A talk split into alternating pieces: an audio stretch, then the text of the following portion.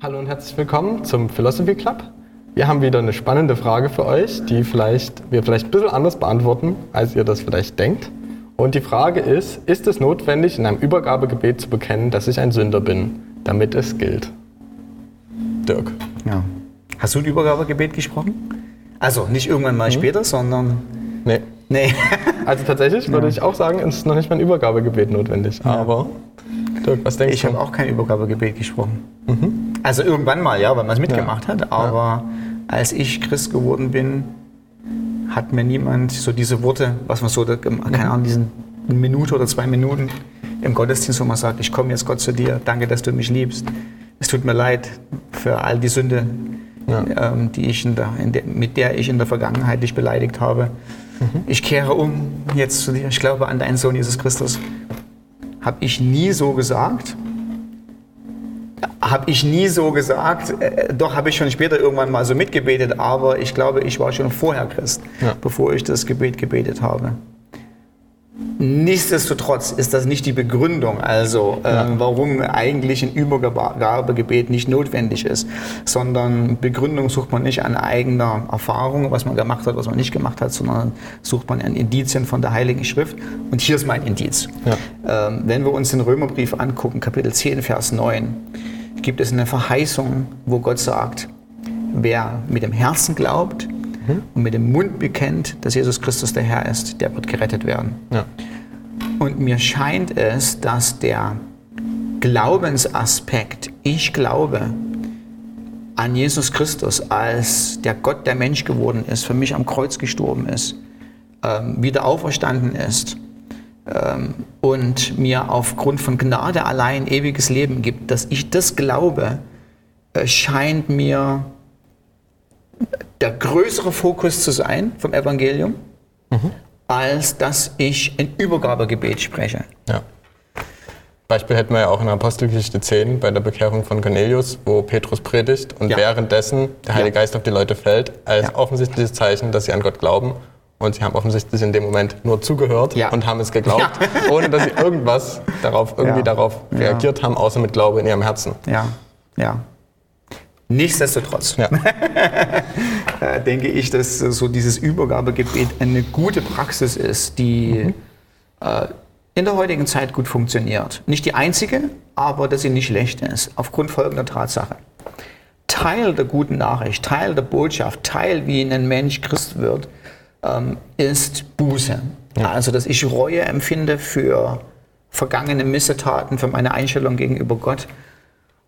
Und Buße nicht nur ausdrücke, indem ich auf meinem Stühlchen sitze und sage, ach, das tut mir leid, das war aber Mist, sondern dass ich meine Buße ausdrücke dem gegenüber, dem ich es angetan habe. Und das ist zuerst immer Gott.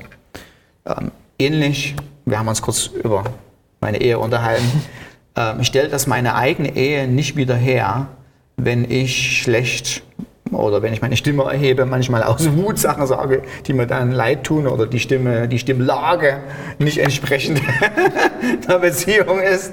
Ähm, die Beziehung mit meiner Frau wird nicht wieder hergestellt, indem ich, keine Ahnung, eine Stunde später ähm, auf meinem Schreibtisch sitze und sage, "Hm, Mist, weiter im Text, sondern sie wird wieder hergestellt, indem ich tatsächlich ihr gegenüber Buße ausdrücke und sage, weißt du was, heute früh, es tut mir leid, es war Stress, ähm, aber es ist einfach nicht so, wie ich mit dir umgehen sollte. Ja.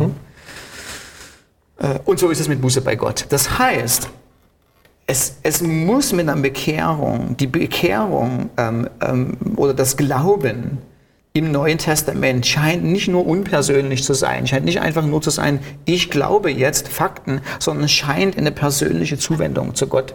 Nein, das scheint nicht so, das ist so. Ist so. Sie hat eine, eine persönliche Aspekt, wo ich mich dem Gott zuwende, wo ich umkehre zu ihm und sage, ich glaube an dich und ich glaube an den Sohn, den du gesandt hast.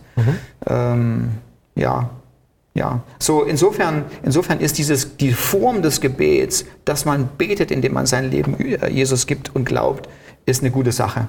Ja, besonders weil halt auch in diesem Übergabegebet ja einfach die wichtigen Aspekte, die halt, Ja. die an Jesus zu glauben, beinhaltet, mit drinne sind. Also die ganzen Dinge zu sagen, okay, ich bin ein Sünder, ähm, ich muss Buße tun, schon alleine, Ja. weil ich halt ein Sünder bin. Ähm, Jesus ist für mich gestorben, deswegen habe ich überhaupt die Möglichkeit, aus Gnade gerettet zu werden und so weiter und so fort. Also die ganzen Aspekte, die in diesen gut ausgeformulierten Bußge äh, Übergabegebeten drin sind, ist ja einfach nur, dass man halt weiß, was man, was die Lebensübergabe eigentlich auch bedeutet. Ja. Deshalb bin ich ja immer ein, ein Freund davon, das nicht so schnell runterzahasseln. Ja. So wie, ich glaube, da, da, und dann ist man 30 Sekunden fertig, sondern dass man sich wirklich Zeit nimmt, dass die Menschen, die das Gebet sprechen wollen, das wirklich überlegen, ist das das jetzt das, was ich glaube? Ja. Hm, Ja. Und vielleicht das mit dem persönlichen Aspekt noch mit reinzunehmen. Es gibt auch noch zwei Indizien, die ich im Johannesevangelium sehe, wo Glaube nicht nur ein Glaube an Fakten ist, sondern eine Hinwendung zu dem ist, an dem man glaubt. Das erste ist, und ich denke, es gibt noch mehr, sind, die kommen ja gerade in den Sinn. Ähm, Das erste ist ähm, in, bei Nikodemus, der ja offensichtlich noch nicht wiedergeboren ist, noch nicht von oben geboren ist. Ähm, Zudem gibt Jesus die Antwort, wie es denn passiert, dass man von oben geboren wird, indem er sagt, du pass auf, das ist wie bei Mose, da wurde die Schlange hoch erhöht und wer auf die Schlange geblickt hat, der wurde gerettet werden und so wird der Sohn des Menschen. So werde ich erhöht werden am Kreuz, wer auf mich blickt, wird gerettet werden. Und da muss man sich ein bisschen zurückgehen an die Mose-Geschichte, was passiert ist, ist, die Leute wurden gebissen aufgrund ihrer Sünde und die waren vollkommen verzweifelt. Und die haben wirklich zu dieser Schlange geguckt und haben gesagt, so, ich sterbe, das ist meine Rettung.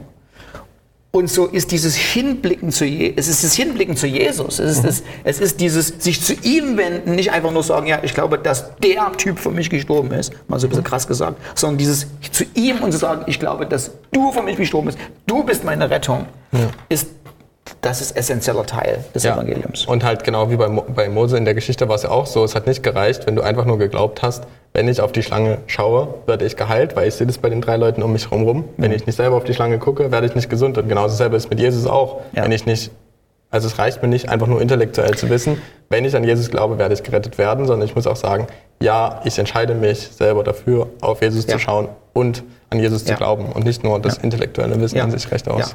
So, und so wie das bei Thomas war, ja. Mein Herr und mein Gott. Ja, also der ausgereicht, wenn Thomas gesagt hat, du, du, bist, du bist der Herr. Hat's nicht. Ja? Es, es ist diese, es ist bewusst diese persönliche Komponente dabei. Du bist mein Herr und du bist mein Gott. Und es ist dieses auf der einen Seite an Christus glauben und das ist diese interessante Parallele, ähm, die wir in Johannes 3, 36 haben. Ähm, da schreibt Johannes, ähm, wer, an, wer an den Sohn glaubt, hat ewiges Leben. Wer dem Sohn, wer dem Sohn nicht glaubt oder wer dem Sohn nicht gehör, gehorcht, hat kein Leben.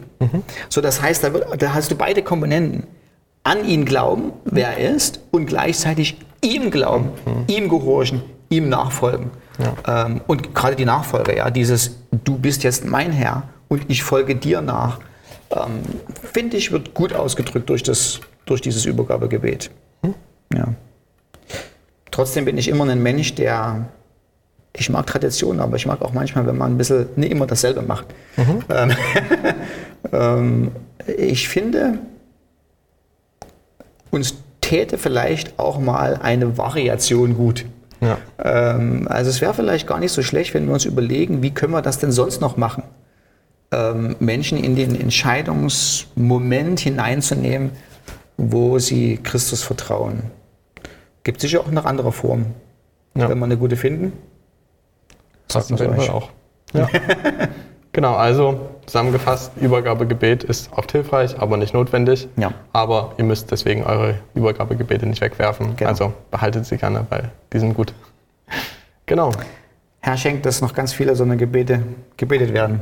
Ja, in der Jesus-Gemeinde. Ja, und auch darüber hinaus. Ja, Amen. ja. Schön, dass ihr dabei wart und wir freuen uns auf das nächste Mal. Tschüss. Tschüss.